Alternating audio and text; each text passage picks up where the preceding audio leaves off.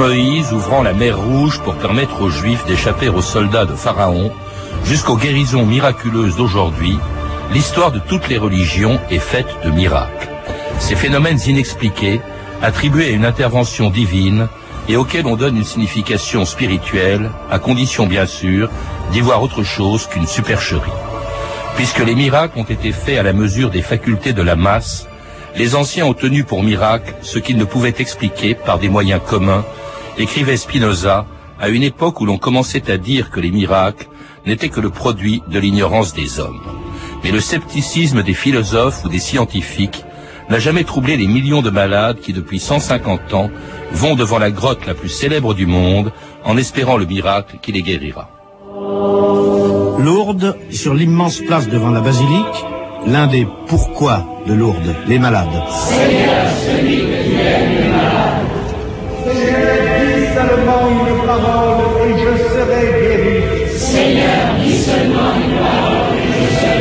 Le 9 octobre 1987, un certain Jean-Pierre Bény se rend en pèlerinage à Lourdes. Il souffre d'une sclérose en plaques, une maladie en principe incurable. Et pourtant, quelques jours plus tard, Jean-Pierre Bény est guéri, il peut marcher, il raconte comment une nuit, il s'est levé et il a marché. Dans la nuit, j'étais réveillé par une main que j'ai sentie qui s'est posée sur ma hanche. Quand il y a eu une idée qui, qui m'a traversé l'esprit, comme si quelqu'un me disait, allez, lève-toi, marche. Alors je suis descendu de mon lit et j'ai commencé à faire mes premiers pas. Patrick bonjour. Bonjour. Alors c'était une de ces guérisons qui ont fait de Lourdes depuis 150 ans le lieu de pèlerinage le plus célèbre de France. Vous le rappelez dans un livre, L'Église face au miracle, qui vient d'être édité chez Fayard. Alors, en commençant d'abord, commençons peut-être par la définition du miracle qui est justement difficile à définir puisque par nature le miracle est inexplicable. Oui, c'est même la question, je pense, la plus difficile. On considère qu'un miracle est un prodige physique, tangible, matériel, pourrait-on dire, qui dépasse, qui outrepasse, qui transcende les lois de la nature, hein, qui, qui, qui, transcende les lois naturelles. Et euh, dans l'optique, disons, chrétienne ou biblique du moins, c'est un prodige qui, porte une signification religieuse, spirituelle. Voilà ce qu'on peut dire en deux mots et que la science est incapable de d'expliquer. D'ailleurs, on pourrait dire d'une certaine manière que à l'époque de la préhistoire, en voyant une aurore boréale, eh bien, un homme préhistorique pouvait se dire c'est un miracle. Oui, sans doute, de même que n'importe quelle manifestation atmosphérique ou climatique. Hein. Je crois que là, effectivement, si on, se place dans d'autres cadres euh, géoculturels, on aboutit effectivement à, cette définition-là. Je le répète, dans l'optique judéo-chrétienne, hein, donc biblique, on est face à un événement, ça peut être une guérison, ça peut être euh, plein de choses, eh bien, euh, qui dépasse effectivement la science, les connaissances scientifiques et euh, qui porte une signification, disons, de type religieux. Et cela dans toutes les religions, Patrick Sbalquiero, même si vous-même, ne serait-ce que par le titre de votre livre, l'Église face au miracle, vous ne parlez que des miracles chrétiens, mais il y a eu des miracles le judaïsme a connu des miracles, plus tard l'islam, mais aussi, et c'est l'objet de votre livre, le christianisme, dont les premiers miracles sont ceux de Jésus dans les évangiles. C'était le temps des miracles. Jésus imposait sa main, et les humeurs impures se retiraient de ceux qui en étaient affligés. Il se dégageait de lui une telle vertu qu'il les guérissait tous. Le quatrième jour, après les nonnes de mai, Jésus et ses disciples entrèrent dans la ville de Capharnaüm. Là, Jésus étendit les mains sur un fou furieux et chassa le démon de l'homme.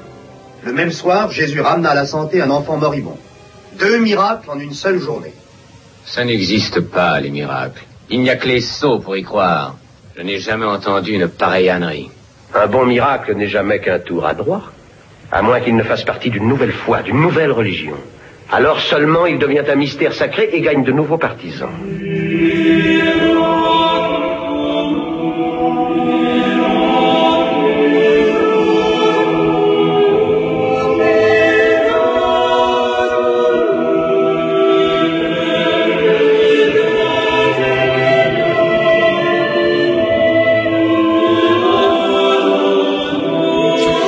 Rappelez dans votre livre, Patrick les premiers miracles du christianisme, on les trouve bien sûr dans les évangiles, et ce sont ceux que fait Jésus.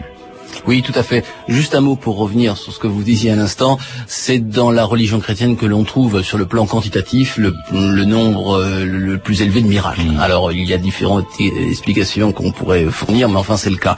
Effectivement, dans, dans les évangiles, il y a ce, cette- ce fameux épisode des noces de Cana où Jésus de Nazareth change l'eau en vin. C'est, dites-vous, le premier miracle de- des évangiles. C'est considéré comme le premier miracle des évangiles, qui porte une signification, en tout cas pour les théologiens, euh, profonde, réelle, mais qui est un miracle, effectivement, qui est un prodige tangible, puisque les invités à cette noce de Cana, eh bien, ont pu constater que subitement, le, il manquait du vin, et donc l'eau était changée en vin. Les miracles, est-ce que le- les religions en général, le christianisme en particulier, existeraient sans miracle? Parce que vous distinguez le miracle preuve du miracle signe, et d'abord le miracle, c'est la preuve de la puissance, de l'existence, de la puissance de, de Dieu, de l'existence ou de la divinité de Jésus, et d'ailleurs des saints aussi. Oui. Euh, personnellement, je n'aime pas le terme preuve en tant que miracle. On, si l'on situe, euh, si, si l'on utilise le vocable de preuve, on est plutôt du côté de la science, des scientifiques. D'ailleurs, la, la tradition, la, la théologie euh, chrétienne, qu'elle soit catholique, protestante ou orthodoxe, n'aime pas beaucoup le mot preuve. On parle plutôt de signe, c'est-à-dire de quelque chose de signifiant, effectivement, une manifestation de Dieu, mais qui est quelque chose d'un petit peu ineffable. Mais sans miracle, par exemple, Jésus serait un homme parmi d'autres. Est-ce que c'est pas aussi ce qui permet de dire, ben voilà, il est effectivement d'origine divine? Effectivement, effectivement, les miracles de par l'histoire et dès les évangiles, dès les récits évangéliques permettent effectivement de montrer que euh, Jésus de Nazareth n'est pas n'importe qui, en l'occurrence, et qu'il est effectivement, euh, disons, d'origine euh, céleste ou surnaturelle ou divine. On peut appeler ça comme l'on veut pour les croyants, en tout cas. Et effectivement, c'est une, c'est une, non pas une preuve, mais un- une manifestation qui tente à attester quelque chose euh, de supérieur, si vous voulez, euh, disons à l'orbite humaine. Et puis alors, le, le miracle des miracles, bien sûr, c'est d'abord son incarnation, hein, Oui. euh, et puis euh, également sa résurrection, c'est ça le véritable miracle. Voilà. Enfin, en tout cas, les plus importants de ceux qu'on trouve dans les évangiles. Même si eh, il n'y a eu aucun témoin de la résurrection. C'est la résurrection là non plus n'est pas une preuve au sens mathématique du terme. C'est un signe, c'est considéré comme un prodige, et euh, les récits évangéliques sur les modalités tangibles, physiques de la résurrection n'existent pas. On ne sait pas comment les choses se sont passées. Donc euh, voilà, on, on est là dans le domaine spirituel. Puis il y a ce miracle quotidien pour les chrétiens qui est l'Eucharistie, c'est-à-dire en fait la transformation euh, du vin en sang du Christ et du pain en chair. Voilà. Euh, là aussi, la science ne peut pas le prouver. Vous Ouais. pouvez toujours euh, prendre euh, une hostie euh, consacrée, comme l'on dit, et la passer euh, euh, sous un microscope, et vous n'obtiendrez pas de, de, de, de changement notoire en, en termes de, de molécules, en termes de matière.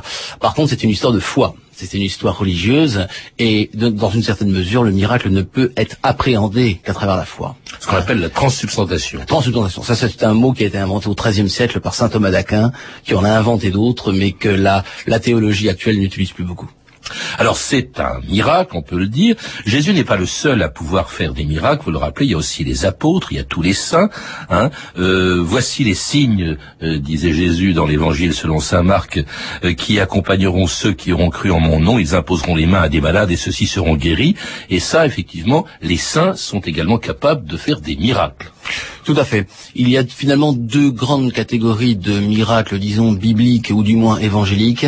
Il y a les guérisons que Jésus a pu euh, réaliser en, nombre élevé et les, exorcismes qui sont considérés effectivement à l'époque comme des sortes de guérisons, des guérisons de possession.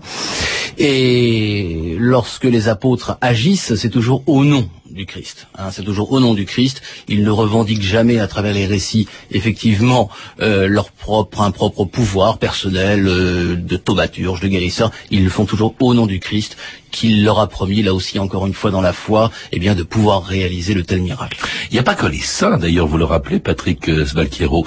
Il y a aussi les rois, même quand ils n'étaient pas des saints, qui ont un pouvoir, du moment qu'ils sont de droit divin, qui sont des rois de thaumaturge, rappelez, qui guérissent euh, ce- les écrouelles, dit-on. Rappelez ce que c'est. Voilà, alors ça c'est tout à fait passionnant, ça, on est au Moyen Âge hein, bien sûr, et les, les rois de France ont le pouvoir, hein, à l'issue de leur sacre, en général dans la cathédrale de Reims, sauf exception, de pouvoir guérir les écrouelles, qui est une maladie à l'époque extrêmement euh, dangereuse, mortelle, qui vient d'un très grave déséquilibre nutritionnel en particulier. Et autrefois, l'historien Marc Bloch a étudié ce, dossier de, de fond en comble. Alors à l'issue de la cérémonie, généralement le lendemain, on réunit quelques centaines, parfois même quelques milliers de personnes souffrant des écrouelles, et le roi, passe de l'un à l'autre en, alors en touchant la partie malade du corps hein, du, souffrant en disant euh, le roi te touche Dieu te guérit et au fur et à mesure que l'histoire euh, que le temps a passé la formule consacrée s'est transformée le roi te touche que Dieu te guérisse oui parce que je suppose qu'il n'y a pas beaucoup d'écrouelles qui étaient guéries de cette manière. Voilà. Alors ce sont des miracles, miracles des rois, miracles des saints de leur vivant, ou encore après leur mort par l'intermédiaire des reliques comme celle de Saint Janvier, martyrisé en 304 et dont le sang est conservé à Naples dans la cathédrale Nostra Signora dell'Annunziata et qui se liquifie, paraît-il, tous les ans depuis 1300 ans, sauf quand, depuis 1700 ans même, sauf quand se produit une catastrophe. Il lui d'accomplir le miracle de son sang se liquifie. Le sang ne va pas se liquéfier. Vous verrez qu'il n'y aura pas de miracle. Le miracle a eu lieu, mes frères. Le sang s'est liquéfié le bilan du tremblement de terre qui a touché l'Europe aurait fait près de 300 victimes rien que dans le nord de l'Italie. Et ce tremblement de terre a été ressenti jusqu'à Naples. Naples où les habitants étaient très inquiets depuis quelques jours. En effet, le miracle de Saint-Janvier ne s'est pas produit au début du mois comme il se produit chaque année.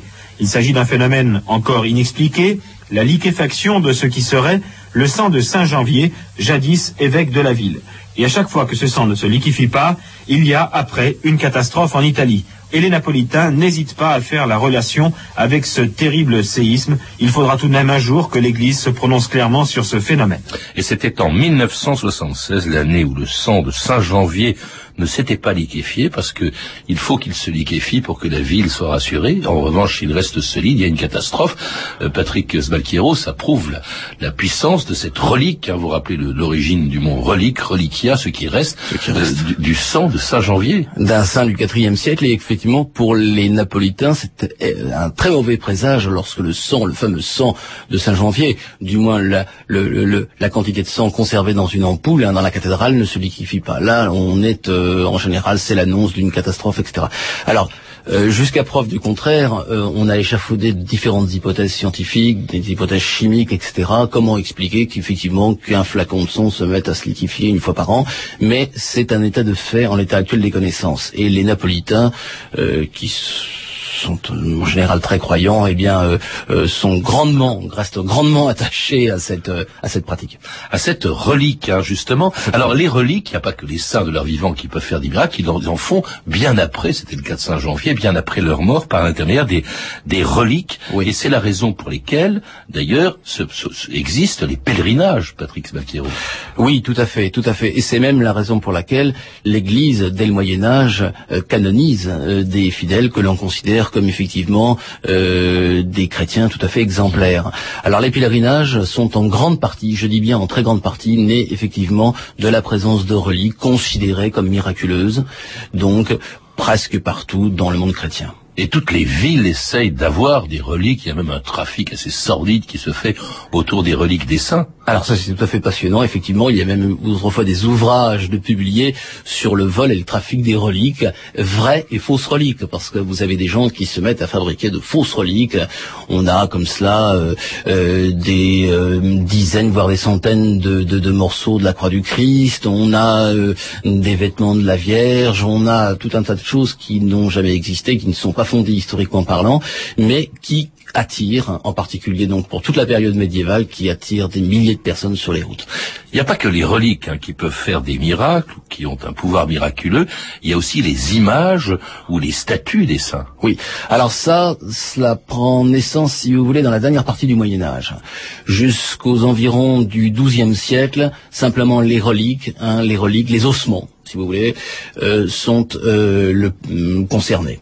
Au-delà de ça, au-delà de cette, de, cette date, vous avez maintenant des images, des reproductions donc de, de, de saintes et de saints, d'images pieuses, de tableaux que l'on considère comme miraculeux. Alors comment les choses se passent? Eh bien, euh, euh, les gens viennent toucher les reliques, viennent toucher les images, on se dit guéri de telle ou telle maladie, évidemment euh, incurable à l'époque, et euh, la diffusion de l'imprimerie un petit peu plus tard va permettre là aussi une sorte de recrudescence, hein, une recrudescence de ces guérisons. Mais on voit même les images ou les statues des saints euh, qui, par exemple, qui sont en transpiration, qui pleurent sans, sans guérir personne. Mais enfin, là encore, ça peut paraître un peu, un peu bizarre. Ça, c'est un dossier qui ne m'est pas totalement inconnu. Effectivement, euh, j'ai fait euh, une petite recension. On a depuis le début du christianisme environ 250 récits, euh, rien que pour l'Occident latin, de tels phénomènes. Alors, euh, ça, c'est très varié. Hein. Vous avez toute une gamme de, de, de, de phénomènes considérés comme prodigieux, de la statue effectivement qui se met à pleurer, qui suinte, euh, pour différentes raisons. Il y a les stigmates aussi. Alors les stigmates, bien entendu, le premier étant évidemment Saint François d'Assise. Ce n'est pas la raison pour laquelle il a été canonisé d'ailleurs, mais c'est le premier euh, stigmatisé euh, donc de l'histoire. Et ces statues, ces images, eh bien, euh, donc émettent des liquides, ça peut être des produits huileux, comme on en a beaucoup dans- au sein de l'Orient chrétien. Ça peut être effectivement de la sueur, etc. Et les gens, les gens accourent, les gens accourent. Et le phénomène je dois simplement ajouter que le phénomène continue aujourd'hui en 2007. Et il n'y a pas de saint sans miracle, mais est-ce que c'est le saint qui fait le miracle, parce qu'il est un saint, il peut faire des miracles, ou est-ce que c'est le miracle qui fait le saint? Parce que de ce point de vue-là, l'Église est très précise, dès lors qu'elle désigne les saints, il faut qu'ils puissent faire des miracles. Oui, alors ça c'est une question vraiment fondamentale. Alors, ce n'est pas le miracle qui fait le saint de son vivant, si j'ose dire. Autrefois, dans les premiers siècles du christianisme, c'était le cas. Maintenant, non. Il faut que le, euh, le candidat aux hôtels, hein, comme l'on dit, le futur bienheureux, le futur saint, Mais parce qu'on érigeait un hôtel au-dessus de son, de son corps. Exactement, et à partir de l'année 403, vous avez même les évêques décident de placer des reliques sur et dans les hôtels pour célébrer l'Eucharistie. Ça, c'est un signe quand même qui ne trompe pas et qui met la relique au centre des, affaires, si je peux dire, même au niveau des sacrements. Eh bien, on considère, on considère un bienheureux ou un saint non pas euh, comme une personne ayant fait des miracles, mais comme un, euh, un fidèle ayant vécu de manière, euh, disons, héroïque ou exemplaire les vertus évangéliques. Bon, en plus, s'il a fait des miracles, c'est très bien. Et l'Église catholique demande effectivement des miracles prouvés hein, euh, du, du mieux que l'on peut pour pouvoir publiquement, officiellement célébrer ces affaires. Et il y a, il existe des, de, de grandes saintes et de grands saints sans miracle in vivo, de, de son vivant. Je peux en citer deux pour la période contemporaine, Sainte Thérèse de Lisieux et Mère Thérèse de Calcutta, par exemple. Mais avant, au fait, c'était aussi le peuple qui faisait le saint, c'est-à-dire qu'on disait telle personne a fait tel prodige, etc. Et en fait, la manifestation de l'autorité de l'Église, c'est le jour où elle a décidé que ça passerait d'abord par le Vatican, c'est-à-dire par la création en 1588 d'une congrégation des rites, hein, qui existe depuis euh, maintenant 400 ans. Oui, tout à fait. En fait, le processus est un petit peu plus long, si vous voulez. Euh, à partir du, à, partir de l'empire carolingien, euh, l'épiscopat, les évêques et puis la papauté, les papes euh, essayent de gérer tout ce qu'on peut, disons, désigner comme le merveilleux, les miracles, de manière de plus en plus serrée, étroite. Il y a une sorte, je ne dis pas de mainmise, mais de contrôle de plus en plus fort sur ces questions à partir du 9e et 10e siècle. Et on aboutit à partir du 13e à véritablement un, un contrôle administratif et juridique de plus en plus fort et qui s'est poursuivi jusqu'à maintenant. Oui, parce qu'autrement, n'importe qui pouvait dire j'ai fait ou un tel a fait un miracle, un tel. Alors un autrefois, effectivement, dans les premiers siècles, euh, c'était euh, vox populi, vox dei, c'est-à-dire que les, les- les fidèles, réunis en plus ou moins grand nombre, et le clergé local pouvaient décider eh bien de la sainteté d'un candidat, de, de- de quelqu'un qu'on connaissait. Jusqu'à donc la création de cette congrégation des Voilà. qui concrétise l'autorité de l'Église sur les euh, saints et sur les miracles et aussi sur ceux qui en doutent. Galilée, croyez-vous aux atomes? Je crois que la matière est divisée en petites unités. En très petites unités. Mettez-vous en cause le principe de la transsubstantiation lors de l'Eucharistie?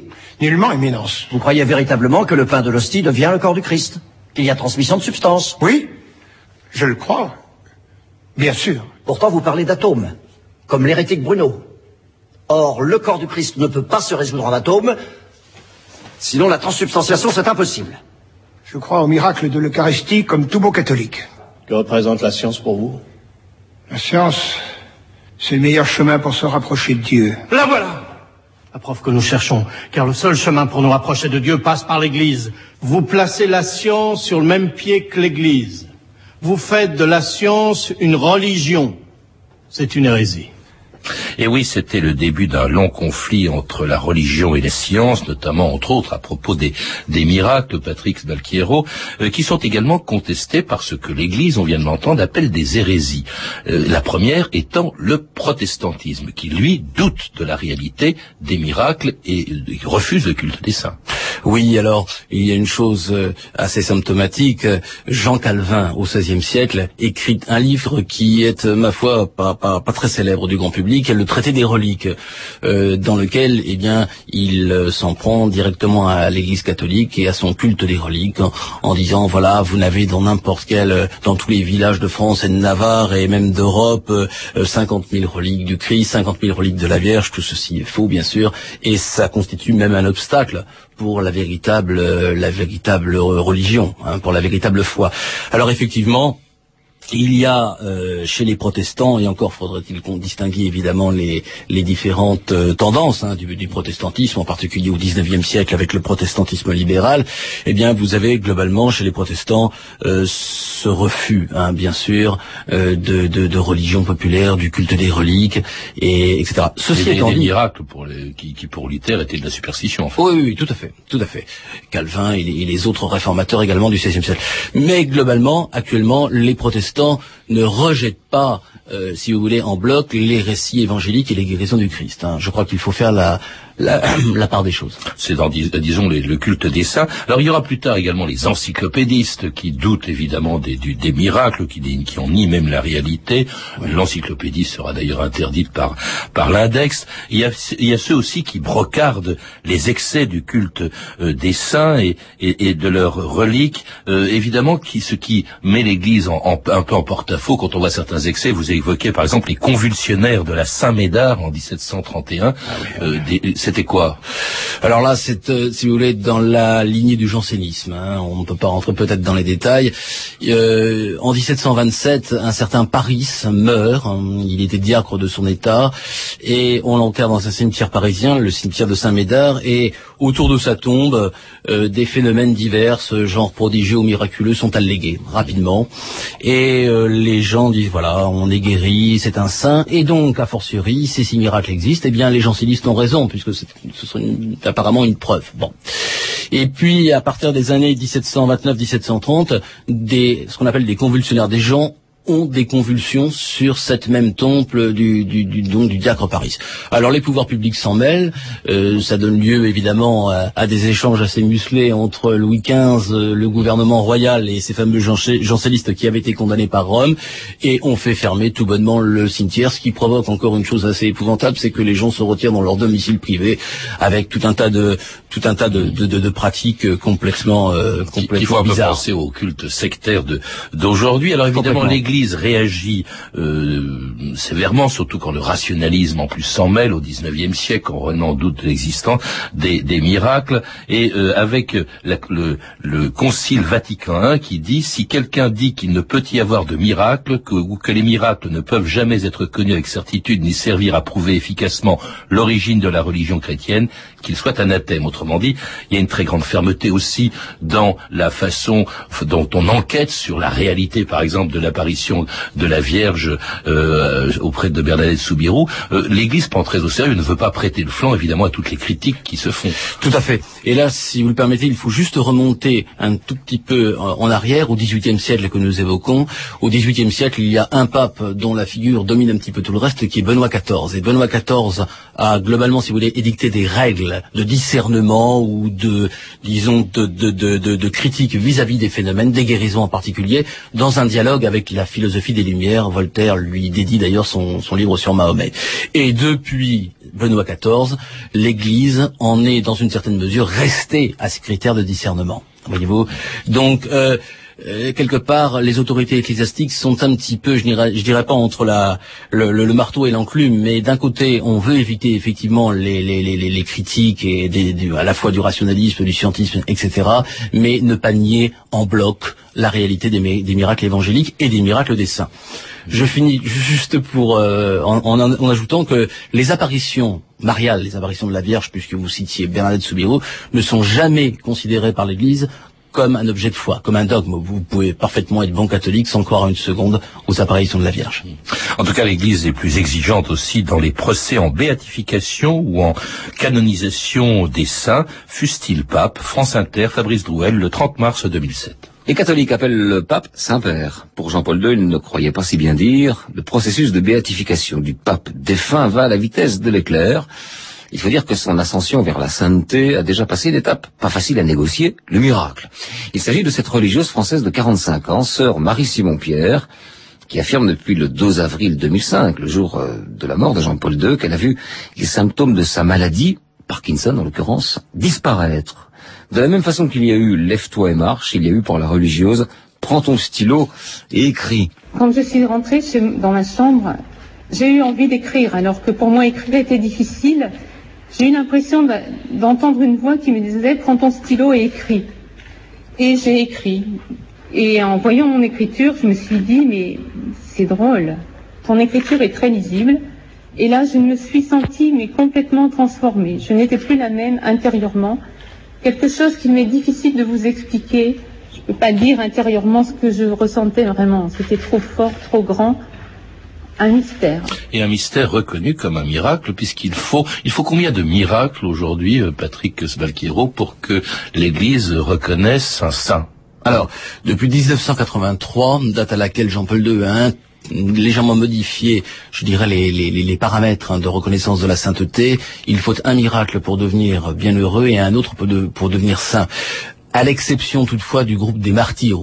Je dis groupe parce qu'en général les martyrs, c'était pas toujours obligatoire, mais on canonise les martyrs sans qu'il y ait euh, miracle, hein, forcément miracle. Et alors que la science a fait de tels progrès qu'évidemment on croit de, moins en moins au, au miracle, il se trouve que Jean-Paul II, qui donc est béatifié, qui sera canonisé, en plus on accélère la procédure, le, le procès en béatification, en canonisation pour, ce, pour son cas, et le pape, vous le rappelez, qui semble croire le plus au miracle, puisque euh, il a canonisé plus de saints dans son pontificat que tous ses prédécesseurs réunis. Oui, alors ça c'est tout à fait exact. Je pense que Jean-Paul II était un pape qui croyait, euh, qui croyait à la sainteté. Je ne sais pas s'il croyait autant au miracle, mais en tout cas à la sainteté, ça c'est certain. Et il considérait que la sainteté était non pas réservée à, à tel ou tel fidèle, tel ou tel chrétien euh, menant une vie un petit peu spéciale, contemplative, retirée du siècle et retirée du monde, mais une chose qui était euh, euh, possible pour tout le monde. Donc, si vous voulez, pour lui, euh, ça ne faisait pas euh, dissociation, ça ne faisait pas obstacle dans son esprit. Et effectivement, il a mis à contribution, il a mis au travail des commissions de plus en plus nombreuses et qui ont dû évidemment travailler de façon très acharnée sur euh, sur ces questions. Et ça continue dans une certaine mesure, puisque actuellement à la Congrégation pour les causes des saints, vous avez plus de 2002 2200 dossiers en l'instance. Est-ce que c'est pas ce qui peut fragiliser euh, au fond la, la foi? Parce que c'est vrai que les miracles, vous le rappelez, on y croit de moins en moins, et pourtant euh, on en invoque de plus en plus, justement, Patrick Sbalquiero. Autrement dit, est leur avenir Ça, c'est une, mots. c'est une, c'est une question très difficile. Euh, je, je pense que euh, euh, depuis 2000 ans, l'Église maintenant s'appuie sur euh, sur ces miracles pour dire, pour affirmer officiellement tel ou tel fidèle est saint. Maintenant, comme je vous le disais tout à l'heure, il y a de très grandes, très grandes saintes et très grands saints contemporains qui n'ont de leur vivant jamais revendiqué de miracle. Merci Patrick Sbalquiero. Pour en savoir plus, je recommande la lecture de votre livre, L'Église face aux miracles, qui vient de paraître chez Fayard. Vous avez également dirigé le Dictionnaire des miracles et de l'extraordinaire chrétien, et avec René Laurentin, le Dictionnaire des apparitions de la Vierge, tous deux disponibles chez Fayard. À lire également Enquête sur les miracles de Lourdes et Enquête sur les apparitions de la Vierge, d'Yves Chiron aux éditions Perrin, et L'Hostie profanée, histoire d'une fiction théologique de Jean-Louis Schaeffer chez POL. Vous avez pu entendre des extraits des films suivants. Le Roi des Rois de Nicolas Ray, disponible en DVD chez Warner Home Video. Galilée ou l'amour de Dieu de Jean-Daniel Verreg, édité par Coba Film Vidéo. Et enfin, La San Felice de Paolo Vittorio Taviani, en DVD chez France Télévisions. Vous pouvez retrouver ces références par téléphone au 32 30, 34 centimes la minute ou sur le site franceinter.com. C'était 2000 ans d'histoire. Merci à Éric Mainviel, Dimitri Gronoff, Emmanuel Fournier, Claire Destacan, Anne-Cécile Perrin et Franck Olivard et à notre réalisatrice Anne Kobilac. Demain, dans 2000 ans d'histoire, l'artiste mexicaine Frida Kahlo. Mais non, je sais quand j'ai trop bu quand même. Là, ça va, hein, tranquille. La voiture va rentrer toute seule. Elle connaît la route. Ouais, bon, bah là, on a un peu bu, mais là, ça fait plus d'une heure, hein. maintenant ça va. Si ça n'était pas aussi tragique, ce serait drôle. Chaque année, l'alcool au volant tue plus de 1200 personnes en France. Avant de conduire, ayez le réflexe éthylotest. Soufflez, vous saurez. Plus d'informations sur soufflezvousaurez.fr. Sécurité routière, changeons. Ceci est un message du ministère du Développement durable. Alors, message radio EDF pour les professionnels. 30 secondes Attendez, les offres électricité et gaz naturel d'EDF pour les professionnels. L'avantage d'un interlocuteur unique. Les économies d'énergie, tout cela adapté à leur activité. En 30 secondes, ce ne serait pas très pro, non? Pour vous accompagner dans vos choix énergétiques, appelez plutôt votre conseiller EDF Pro au 0810 333 776, prix d'un appel local, ou consultez edfpro.fr. L'avenir est un choix de tous les jours. EDF. L'énergie est notre avenir, économisons-la. Dans quelques instants, Mathieu Vidard et c'était au carré, mais tout de suite sur France Inter, il est exactement 14 heures.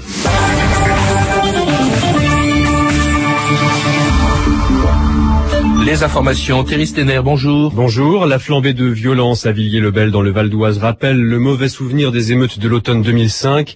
Hier, c'est la mort de deux jeunes dont la mini-moto avait heurté de plein fouet une voiture de police qui a mis le feu aux poudres. Les circonstances du drame ne sont pas élucidées, mais certains habitants affirment que les policiers sont responsables et qu'ils ont pris la fuite au lieu de secourir les adolescents. La procureure de la République de Pontoise a confié une enquête à la police des polices pour homicide involontaire et non-assistance à personne en danger. Neuf personnes ont par ailleurs été interpellés suite aux émeutes qui ont éclaté hier soir dans les rues de Villiers-le-Bel et qui ont touché plusieurs communes avoisinantes. Deux garages, des magasins, une trentaine de voitures ont été brûlées. 25 policiers et un pompier ont été blessés. La ministre de l'Intérieur, Michel Alliot-Marie, s'est rendue sur place ce matin. Elle en appelle à la responsabilité de chacun. Le drame du RERD dans